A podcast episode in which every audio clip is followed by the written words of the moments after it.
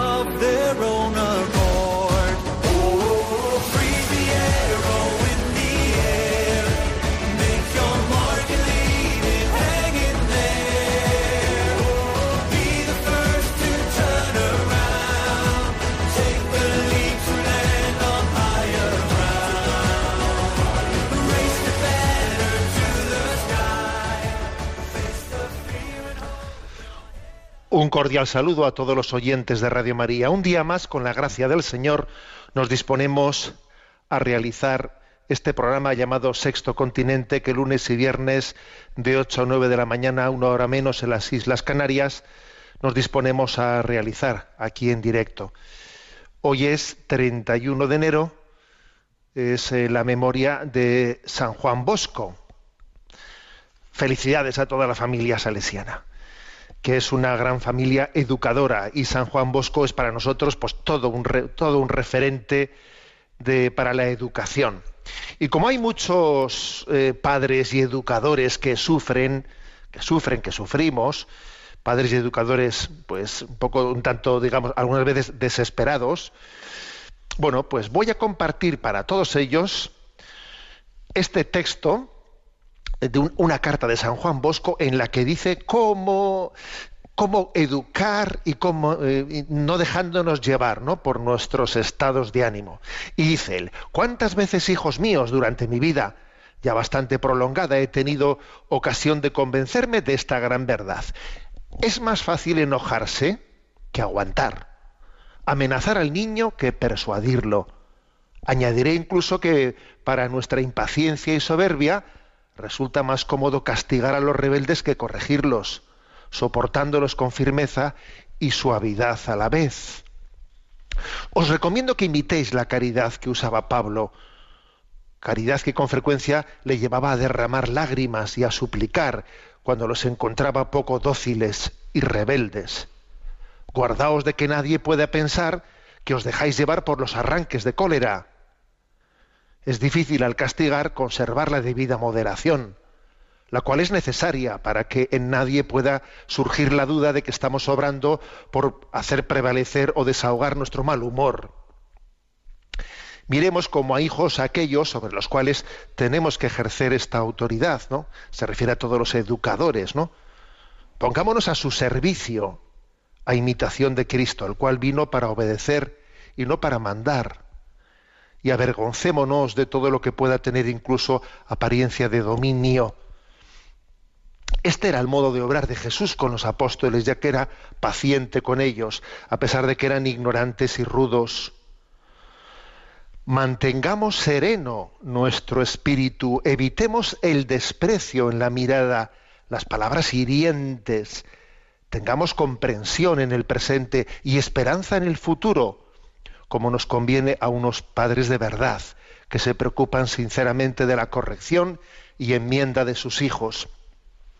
En los casos más graves, es mejor rogar a Dios con humildad que arrojar un torrente de palabras, ya que éstas ofenden a los que las escuchan sin que sirvan de provecho alguno a los culpables.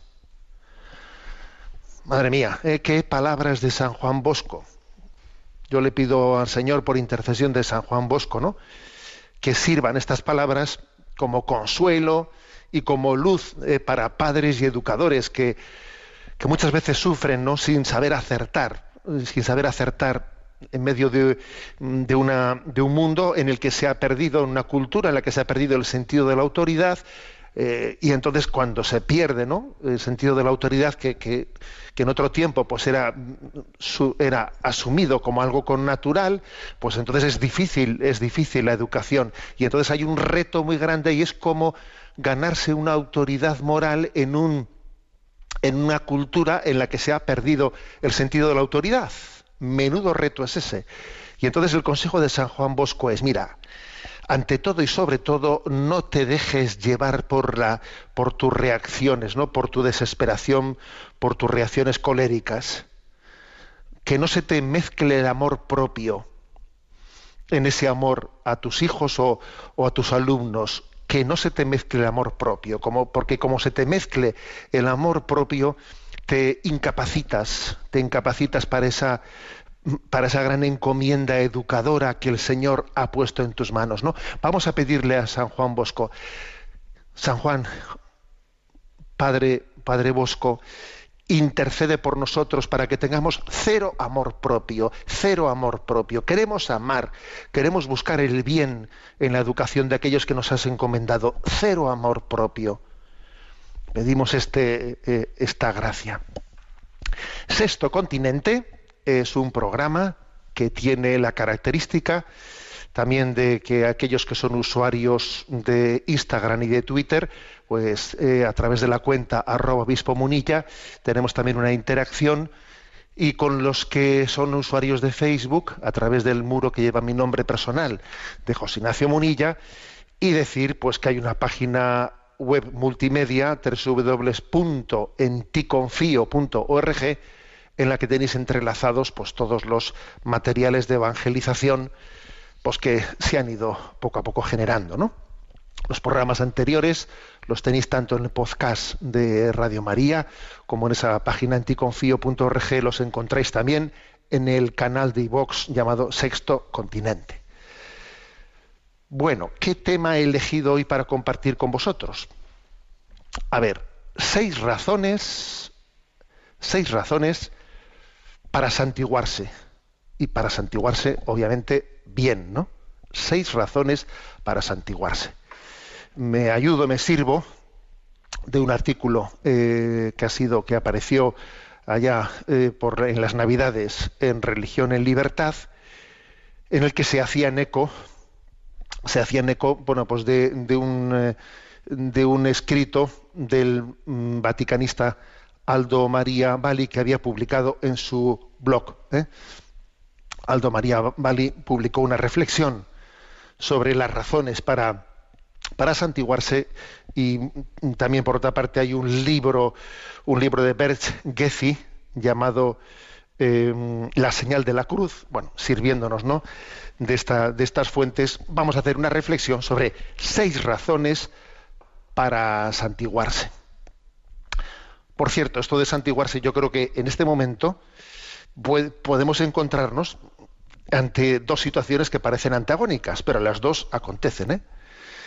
En algunas personas, lo de santiguarse, pues, eh, pues puede ser, tiene el riesgo de ser una rutina desvalorizada, que es un garabato, uno hace un garabato así rápidamente sin darse cuenta de lo que está haciendo, para algunos tiene el riesgo de ser una rutina desvalorizada, y para otros, yo diría que la mayoría, es una auténtica novedad a descubrir, porque, porque nunca han conocido qué es eso de santiguarse, o, si lo conocieron están absolutamente olvidados de ello. ¿no? O sea, nos encontramos al mismo tiempo en una, en una sociedad eh, poscristiana en la que todavía algunos lo viven como una rutina desvalorizada y muchos, la mayoría, como una novedad a descubrir.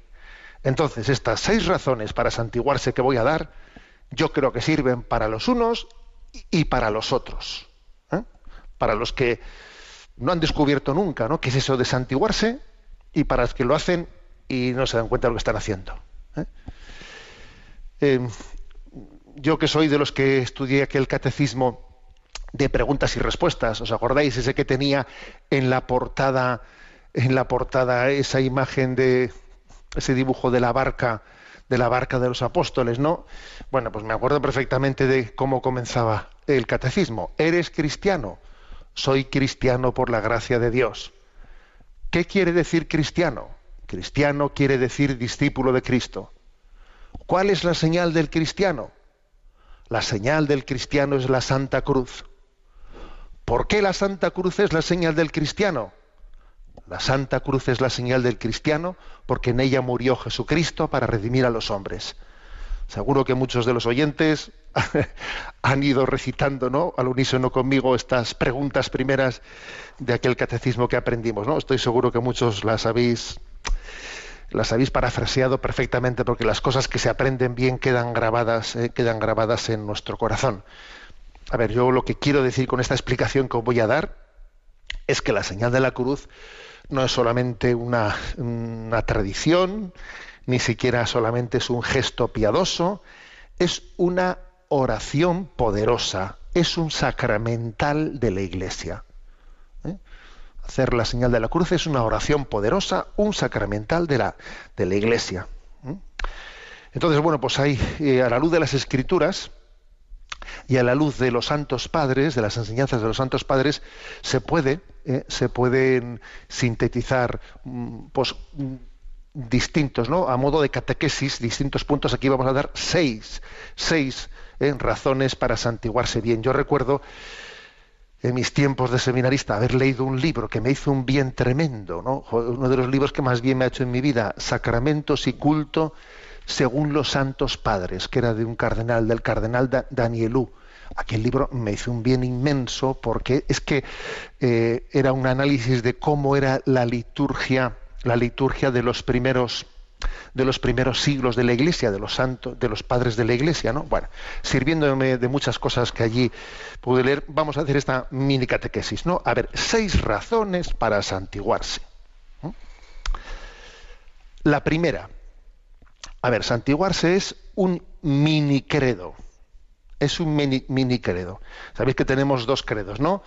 el credo niceno, constantinopolitano, que le llamamos el credo largo, y luego está el credo corto, que es el, credo apostólico. ¿eh? Generalmente en la misa de los domingos solemos rezar el credo apostólico, el, más breve, pero a veces en las solemnidades se reza el credo niceno, que es el más largo. Bueno, pues digamos que santiguarse es como un mini credo es como una forma abreviada del, credo breve, ¿eh? del credo de los, de los apóstoles.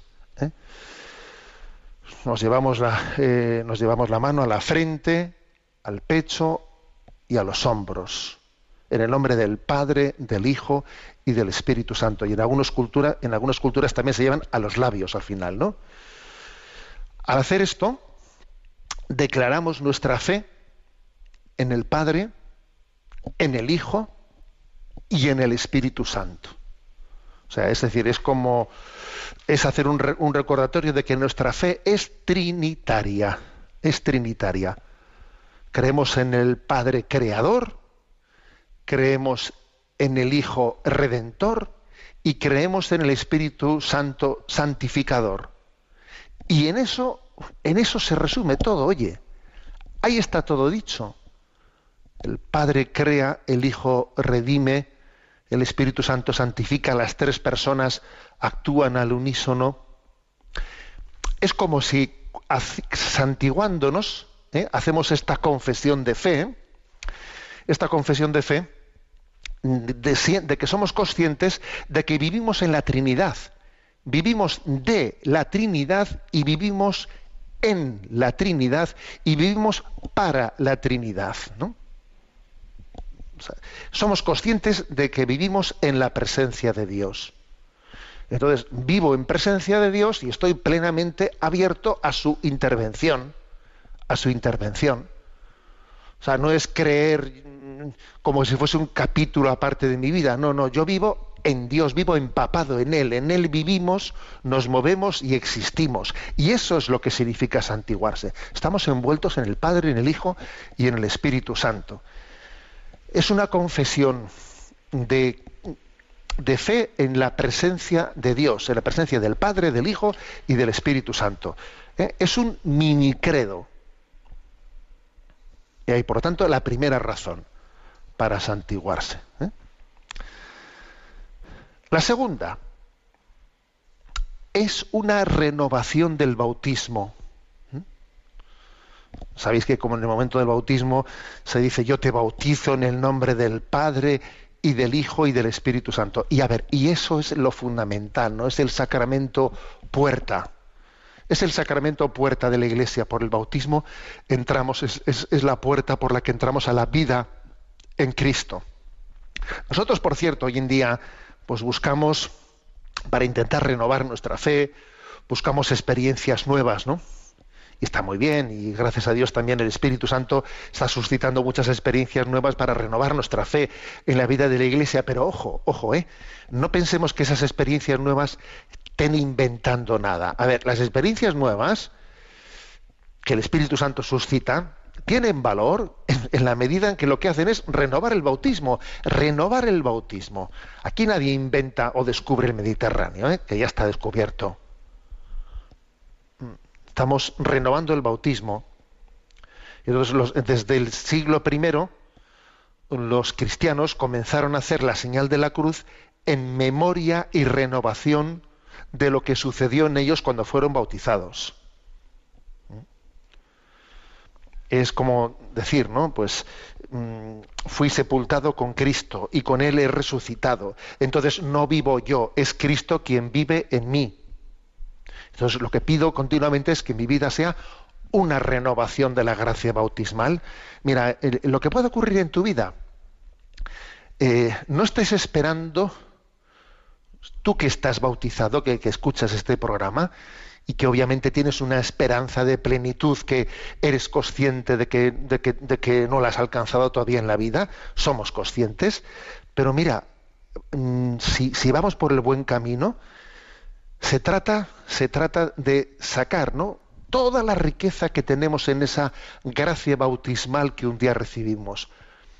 No se trata de recibir algo que no tengo, sino de extraer toda la potencialidad, toda la gracia del bautismo que he recibido y se trata de renovarlo, vivirlo, redescubrirlo, el tesoro escondido. Esto es el tesoro escondido. Bueno, por lo tanto, decíamos, primera razón para santiguarse, eh, proclamar nuestro mini credo. Segunda, renovar el bautismo, renovar el bautismo, que en él, que en él está todo. ¿eh? Tercera, tercera, es un signo de discipulado. ¿Os acordáis de, he dicho, ¿no? ¿Qué quiere decir? Soy cristiano por la gracia de Dios. ¿Qué quiere decir cristiano? Cristiano quiere decir discípulo de Cristo. Y esto lo pregunta justo antes de decir, ¿y cuál es la señal del cristiano? Es la Santa Cruz, pero, pero fíjate, curiosamente la pregunta anterior a preguntar cuál es la señal del cristiano era, ¿qué quiere decir cristiano? Cristiano quiere decir discípulo de Cristo. Bueno, es decir, con el bautismo se nos señala, se nos señala mm, con el signo de la cruz, afir- afirmando nuestra, nuestra pertenencia, nuestra pertenencia a Él, ¿no? Es una señal, es un, es un sello, ¿eh? es un sello. Para denominar la señal de la cruz, los padres de la Iglesia utilizaron la misma palabra que se empleaba en la antigüedad para indicar la propiedad, ¿no?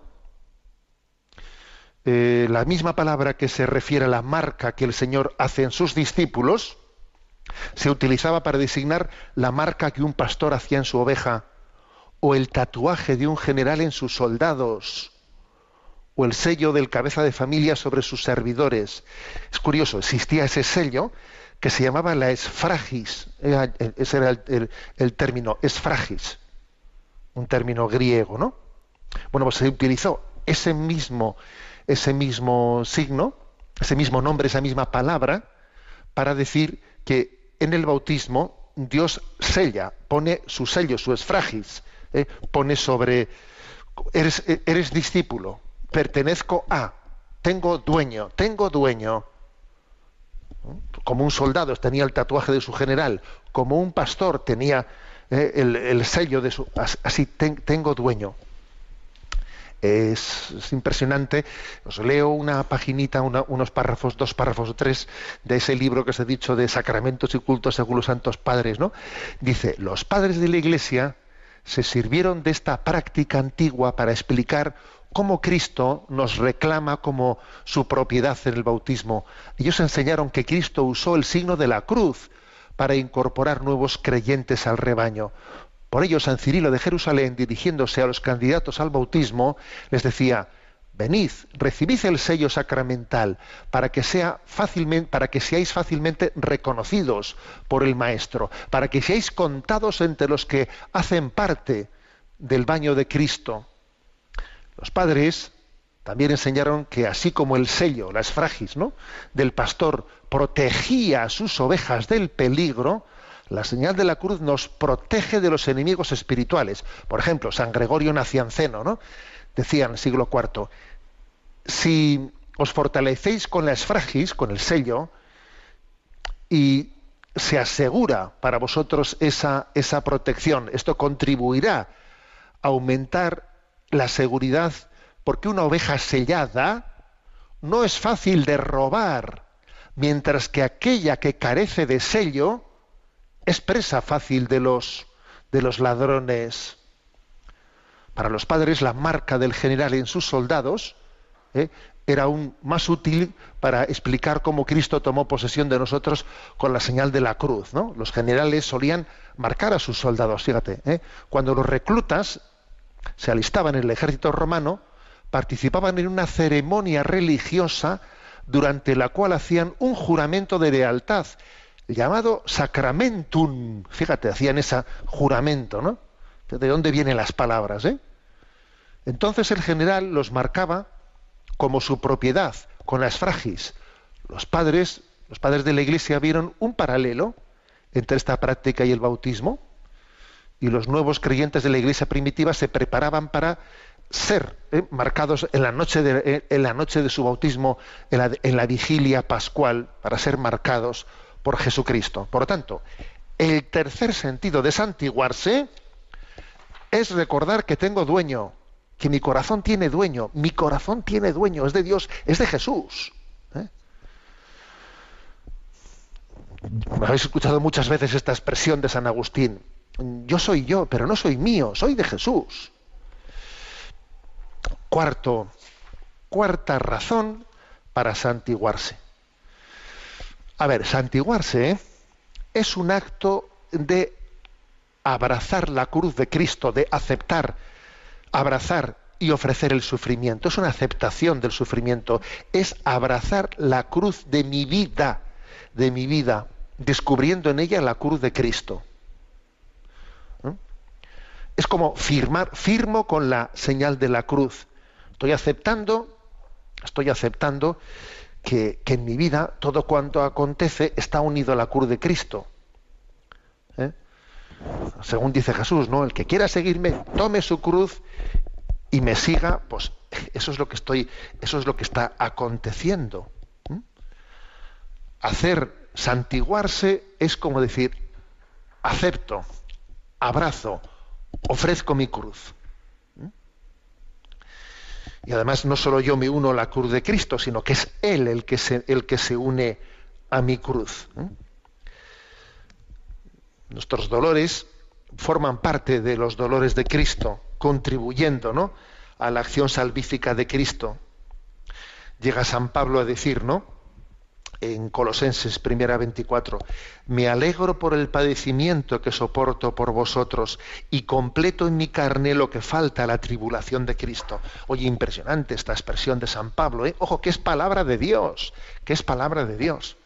Me alegro por el padecimiento que soporto por vosotros y completo en mi carne lo que falta a la tribulación de Cristo. Luego, el cuarto lugar, ¿eh?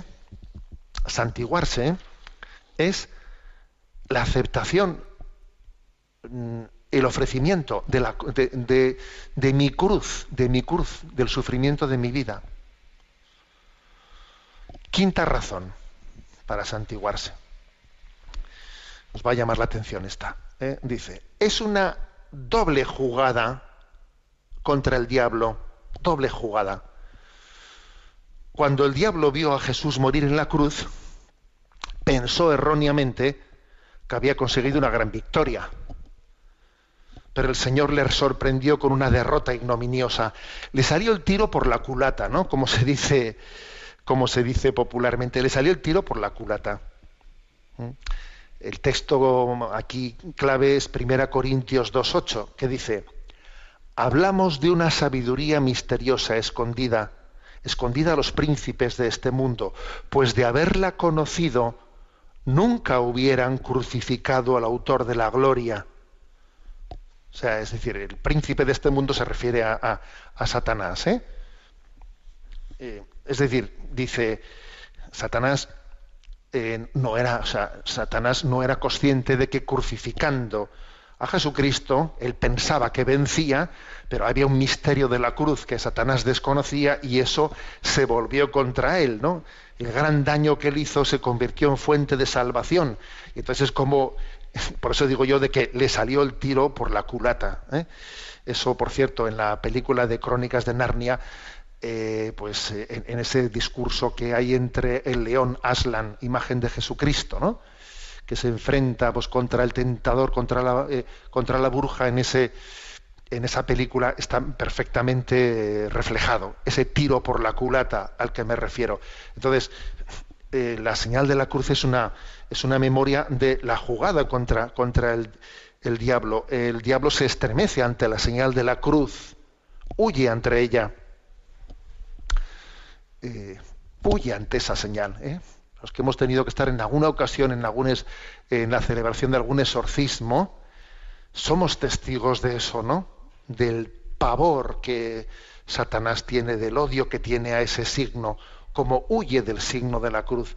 Los exorcismos están, se realizan en torno a la señal de, de la cruz fundamentalmente. ¿eh?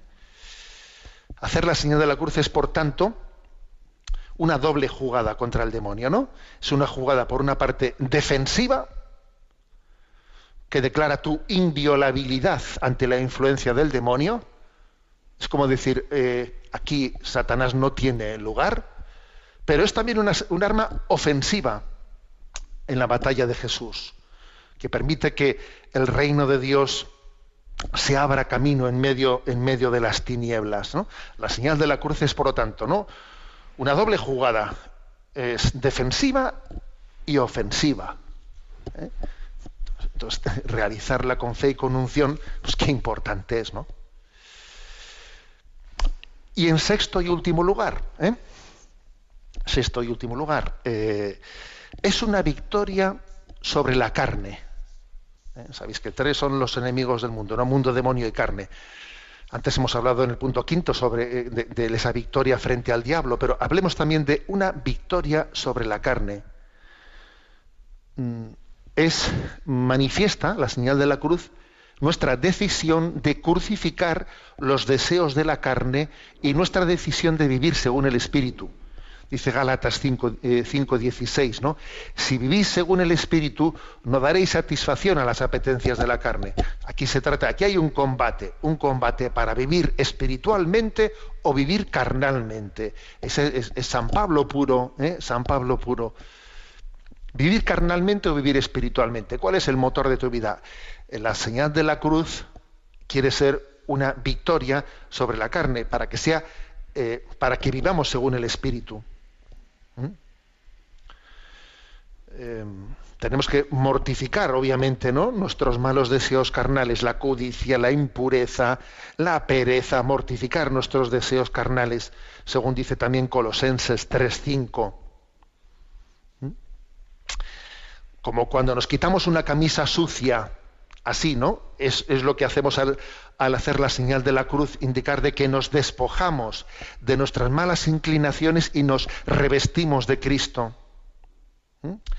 Los padres de la Iglesia ¿eh? nos enseñaron que la señal de la cruz vence, ¿eh? o sea, es un sacramental para ayudarnos a vencer las tentaciones pues, pues de, de la pereza, de la lujuria, todas las tentaciones carnales, ¿no? Es, o sea, es recurrir a la señal de la cruz para activar la gracia de Cristo que nos libera, que nos libera, ¿no? de la esclavitud de la carne. Bueno, como habéis visto, seis razones poderosas para santiguarse. Para que los que lo hacen de una manera, eh, pues como si de un garabato se tratase desvalorizada, que no se sabe si están santiguándose o rascándose la nariz, ¿eh? O aquellos que no lo han descubierto nunca, que es que, bueno, pues que no han sido educados, eso de que al comenzar el día me santiguo, cuando salgo de casa me santiguo, eh, que voy a comer y me santiguo antes de comer, que regreso a casa, que antes de acostarse a los niños les hacemos la señal de la cruz en la frente. Todos estos signos tenemos que redescubrirlos, tenemos que descubrirlos por primera vez, tal vez, ¿no? O tenemos que vivirlos con intensidad, ¿eh? porque, porque son un gran tesoro, son un gran sacramental. ¿eh? Repito, ¿no? Estos, estos seis razones para santiguarse bien. En primer lugar, profesamos nuestra fe, es un mini credo. En segundo lugar, es una renovación del bautismo. Declaramos haber renacido en el bautismo.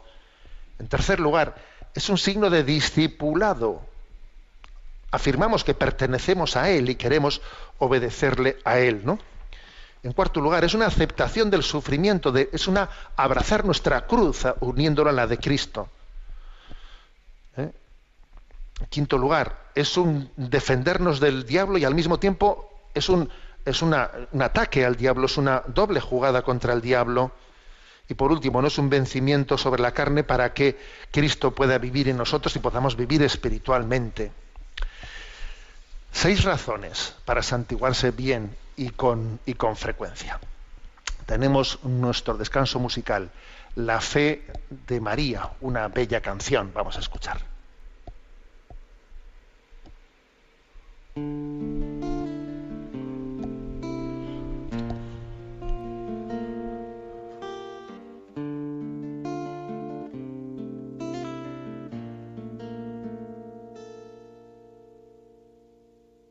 Hubiese pasado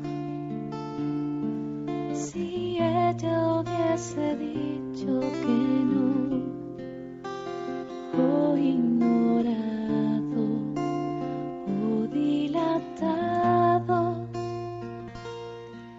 El anuncio de tu ángel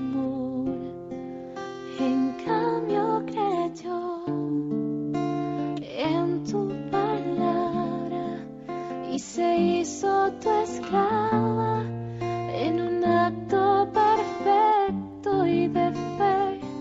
Y hoy quiero ser como ella y amarte aunque duelan las espinas y el camino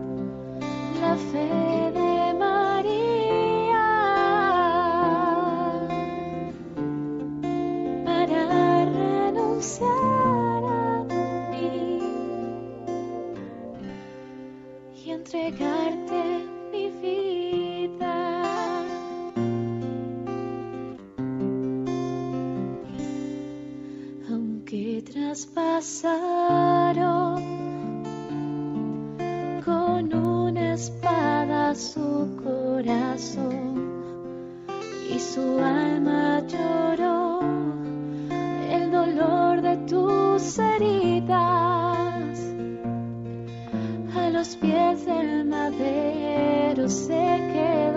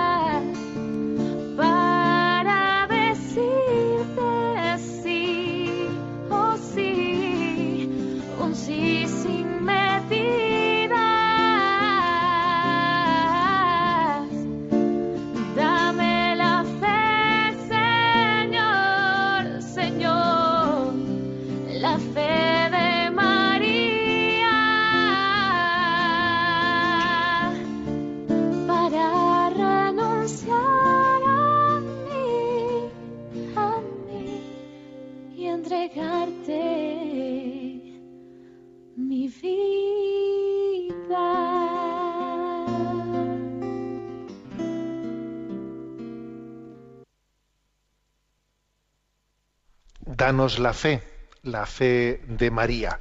Tenemos nuestro rincón del DOCAT. Nos toca el punto 176. ¿Es lícito obtener beneficios? Y responde, sí. Los beneficios son un primer indicador del éxito de una empresa, si bien no es una demostración suficiente de que esté sirviendo a la sociedad. Un manejo so- sostenible de la economía exige una justa aspiración a los beneficios que se armonice a la vez con la irrenunciable protección de la dignidad humana. Se comete una injusticia si los beneficios se obtienen a partir de la explotación, de la vulneración de la justicia social o de la violación de los derechos de los trabajadores. Bueno, la pregunta es, a ver, ¿son, ¿es lícito los beneficios? ¿no? Y la pregunta obviamente es, o sea, la respuesta obviamente es positiva. Es positiva. De hecho, hay un punto del catecismo, eh, que es el punto 2404, que fijaros lo que dice, ¿no? La propiedad de un bien hace de su dueño un administrador de la providencia para hacerlo fructificar y comunicar sus beneficios a otros. ¿Eh? Un punto precioso del catecismo, ¿eh? Sea, que se habla de cuál es el sentido, ¿no? Frente, digamos, al sistema, a la concepción marxista, ¿eh? que niega la, eh, la propiedad, eh, eh, la propiedad privada, y frente a la concepción liberal, ¿no? En- entendido el término liberal en el sentido eh, pues más digamos pleno histórico filosófico del término no en el que el hombre se pretende presentar como desvinculado de su vocación social no en la que dice en la que viene a decir que bueno yo tengo eh, mi derecho a buscar la riqueza al margen del proyecto común frente a esos dos esas dos grandes no eh, pues deformaciones no pues aquí afirma el catecismo, la propiedad de un bien hace de su dueño un administrador de la providencia para hacerlo fructificar y comunicar sus beneficios a otros. Entonces, los beneficios sí, sí tienen pleno, ¿no? Tienen pleno sentido dentro de la concepción cristiana. Lo malo, lo malo es cuando eh, los beneficios se buscan como un fin desligado del conjunto de- del bien integral, del bien integral del hombre, del bien integral, integral de la sociedad, del bien, de, de la vocación al bien común. Lo malo es desligar los, los beneficios, ¿no? Pues por ejemplo, se me ocurre algún ejemplo, digamos, práctico, ¿no? El ejemplo de, a ver, pues la chapuza. La chapuza, el que alguien pues está, está haciendo un, eh, pues, cual- cualquier gremio, ¿no? cualquier gremio que hace, pues que pues para poder tener un beneficio más fácil, hace una chapuza, como se dice popularmente, ¿no? Tente mientras cobro, que es, una- un dicho, un refrán español que es muy, muy gráfico. Tente en pie mientras, mientras cobro.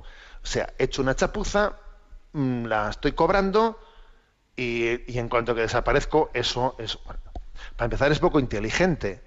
Porque esa persona está buscando un beneficio a corto plazo que luego va a ir en contra de él, porque claro, es que va a coger una fama, o sea, no va a tener autoridad ninguna. Pero es muy gráfico eso, ¿eh? Detente en pie mientras, cobro. Es que el refranero se las trae.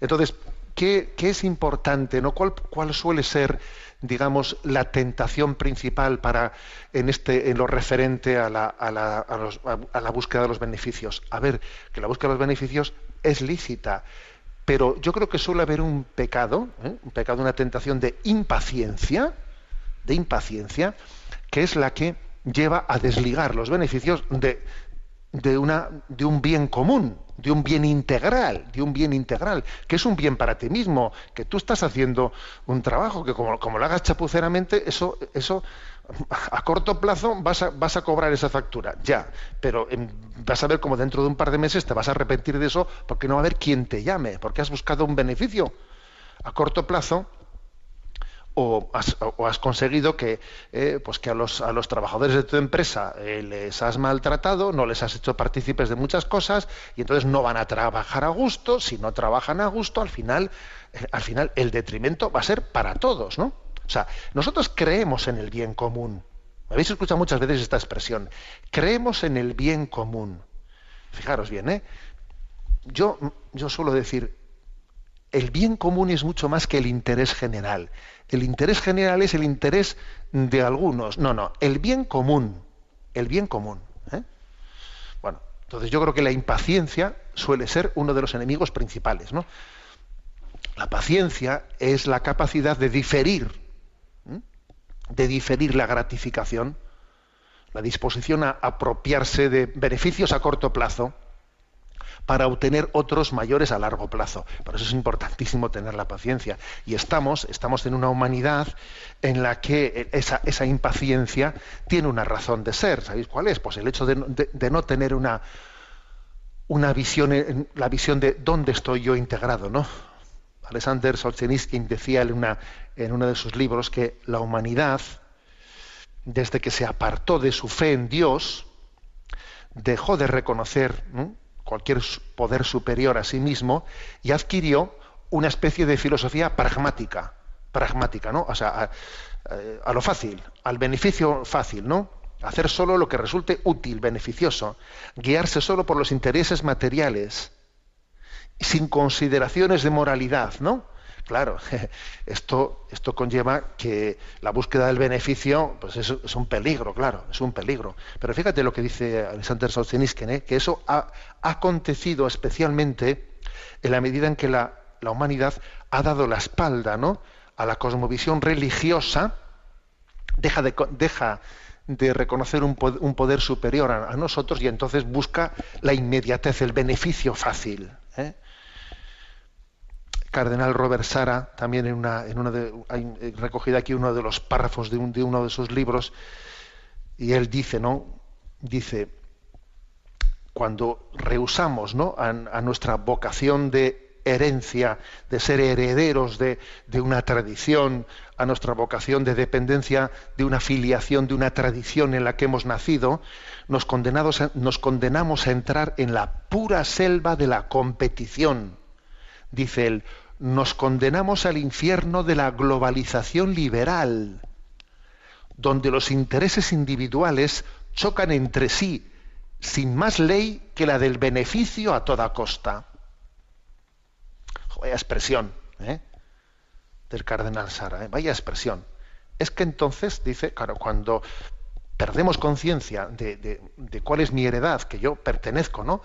A una gran tradición, a una gran familia, cuando yo me desvinculo de todo y soy un individuo desvinculado, entonces esto es la selva, tú. Esta es la selva de la competición y te condenas al infierno de la globalización liberal.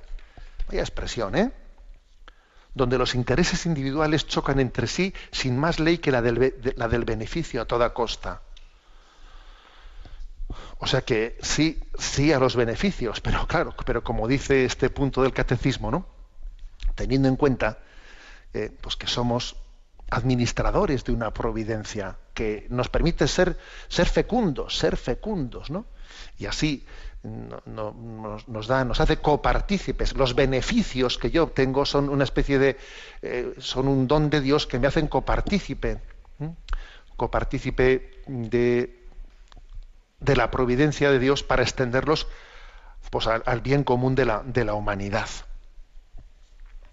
Bueno, tenemos eh, también, en- aunque sea de una manera breve, tenemos también nuestro momento para la, eh, para la intervención de los oyentes. ¿eh? Sabéis que hay un correo electrónico que es sextocontinente arroba radiomaria.es al que podéis hacer llegar vuestras, vuestras preguntas. Tenemos a Rocío en la emisora y le vamos a pedir a Rocío que nos presente las preguntas seleccionadas. Buenos días, Rocío. Muy buenos días. La primera pregunta es de unos padres de familia, un matrimonio que cuenta. Nuestro hijo está haciendo sus estudios universitarios fuera de casa y en este contexto ha conectado con unos carismas de la vida de la Iglesia dentro de los cuales ha hecho ejercicios, planes formativos, etcétera. Está muy contento y a nosotros nos ha parecido muy bien, pero nuestra preocupación ha empezado cuando ya nos ha dicho que el sacerdote les ha ofrecido personal cada 15 días y está un poco insistente en su integración plena en ese carisma. Mi hijo le ha preguntado la diferencia de estar en un movimiento u otro o no estar en ninguno. Nos explica que las razones que le han dado son se trata de tomarse más en serio la vida cristiana o es como un enchufe con Dios para correr más deprisa en el camino a la santidad. Pues bien, ¿Cómo tenemos que orientar a nuestros hijos en torno a qué movimiento o qué grupo es el que va más acorde a cada uno? ¿Deberíamos unirnos más en torno a la Iglesia sin hacer tantos grupos de escogidos? Porque en los diversos carismas vemos diferencias notables en cuanto a abordar el estilo de vida que son difíciles de comprender. El Papa Francisco habla de ello. La verdad es que una vez que estás en un grupo, se tiene compromiso semanal de asistir a las reuniones, a la formación, al apostolado, que por otro lado es necesario y es deseable. Muy agradecidos por su labor de evangelización. Bueno, pues la verdad es que la consulta de estos padres eh, es frecuente, ¿no? Y es una, una consulta que por una parte deja patente, deja patente que los que somos acompañantes espirituales, sacerdotes, etcétera, pues ese, ese acompañamiento, ese celo apostólico, los que son miembros de movimientos, de asociaciones, en las invitaciones, ¿no? en las invitaciones que pueden hacer eh, a participar en actos o a la propia pertenencia ¿no? pues a un, a un movimiento, a una asociación, es importante, es importante que hagamos esas invitaciones, pues que las hagamos con, bueno, sin, eh, mm, con la prudencia propia de no resultar, eh, digamos, agobiantes, ¿eh? que, el celo apostólico no nos lleve a ser invasivos. ¿eh? La verdad es que esto es- este equilibrio es, alguno dirá, "Jo, eso es eh, difícil, sí, es difícil. ¿eh? Esto es la cuadratura del círculo. Bueno, a ver, no tanto. Yo creo que se puede ser incisivo, pero no invasivo. ¿eh? Hay que ser incisivo, pero no invasivo, y que Dios nos dé esa gracia. ¿eh? O sea, es verdad que cuando alguien está enamorado de algo y lo propone al otro, pues lo propone con, eh, con celo, con garra, y eso está bien. Pero tenemos que tener esa prudencia de siempre respetar ese margen de decisión porque no todas las personas están llamadas a, participar de un carisma o del otro y cada uno tiene que descubrir su propio, ¿eh? su propio lugar en la vida de la iglesia. Bueno, dicho esto, dicho esto, también le diría yo a estos padres, hombre, seguro que en este programa estarán más de uno diciendo, pues ya me gustaría a mí que mi hijo me, dijese que si, que si está para entrar en uno, pues, pues yo tengo a los hijos y estoy intentando acercarles y se me escapan y, y no soy capaz de transmitirles la fe, ya me gustaría a mí estar en la situación en la que está usted. ¿eh? Y eso también es cierto. Es decir, que, ojo, que a veces eh, tenemos preocupación de que nuestro hijo entre, entre en no sé qué movimiento apostólico, a ver si se va a meter monjita, o no sé qué. Oye, y sin embargo, no, no nos preocupamos tanto de que el hijo esté en malos ambientes o esté en donde sea. A ver, con eso, ¿eh? que también esas cosas las, so- son llamativas. Yo creo que es importante que caigamos en cuenta, claro, dicen, dicen estos padres, ¿no?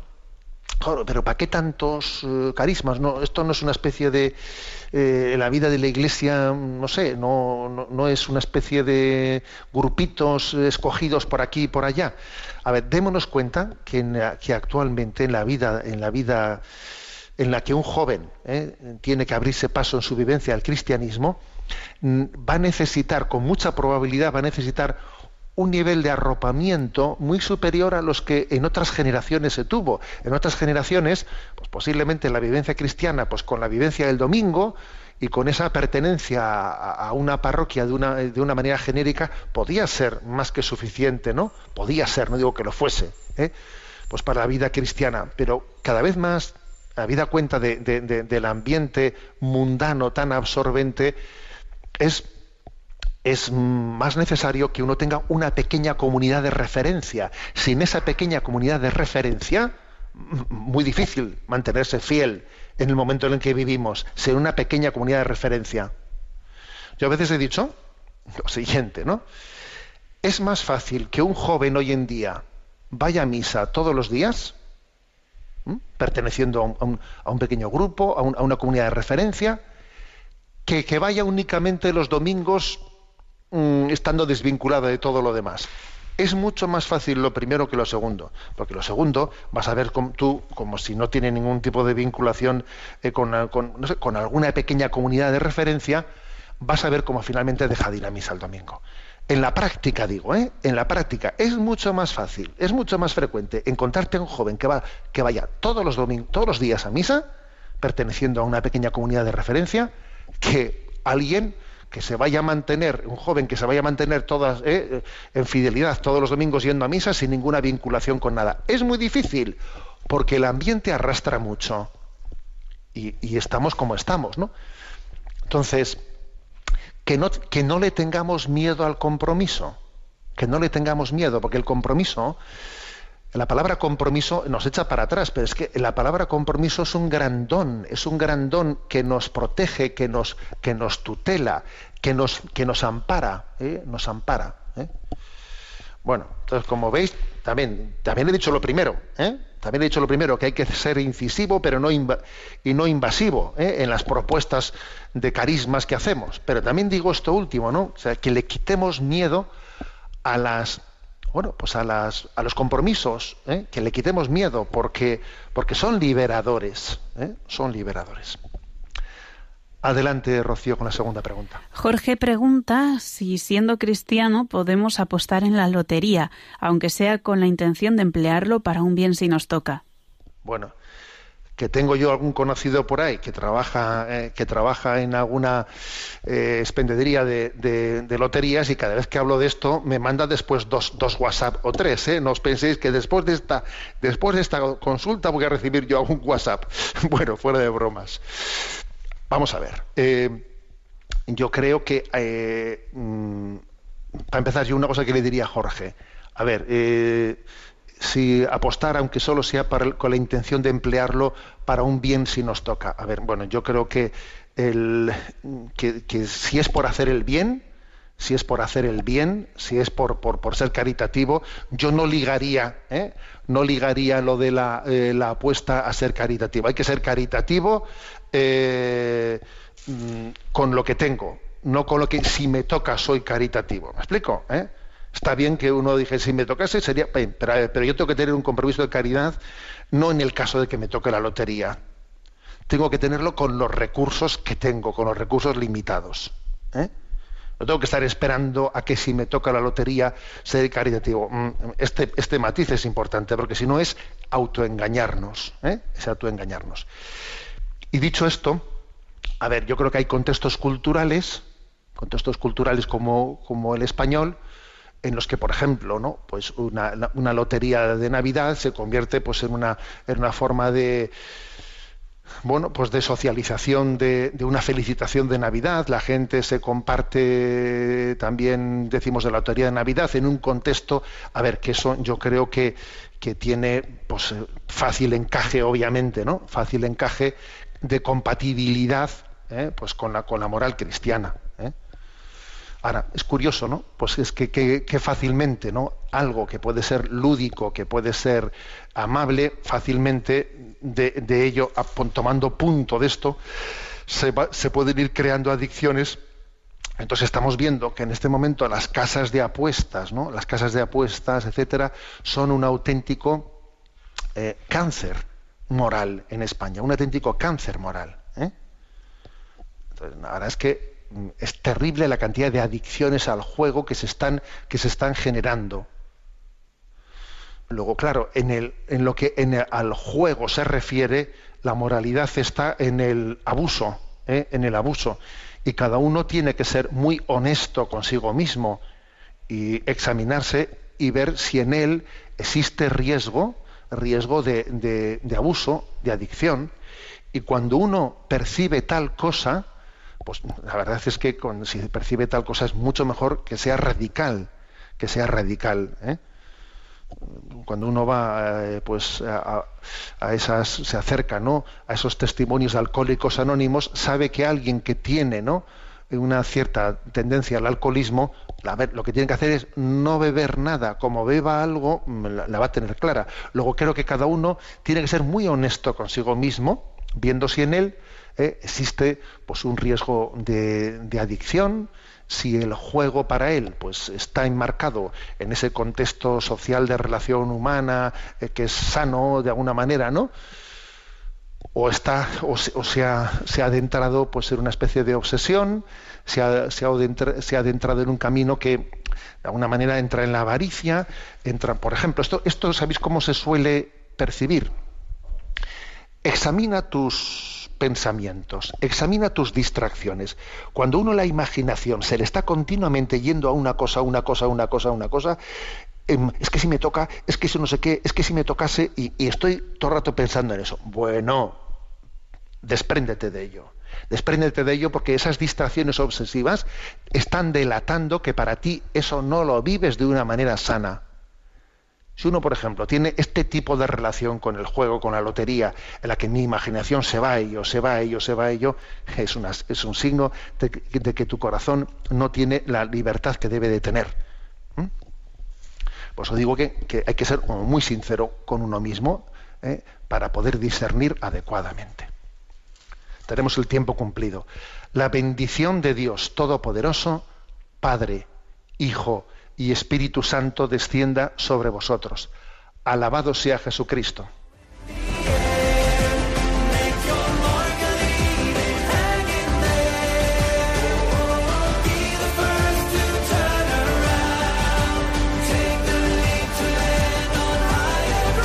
Y así finaliza en Radio María, Sexto Continente, un programa dirigido por el obispo de San Sebastián, Monseñor José Ignacio Monilla.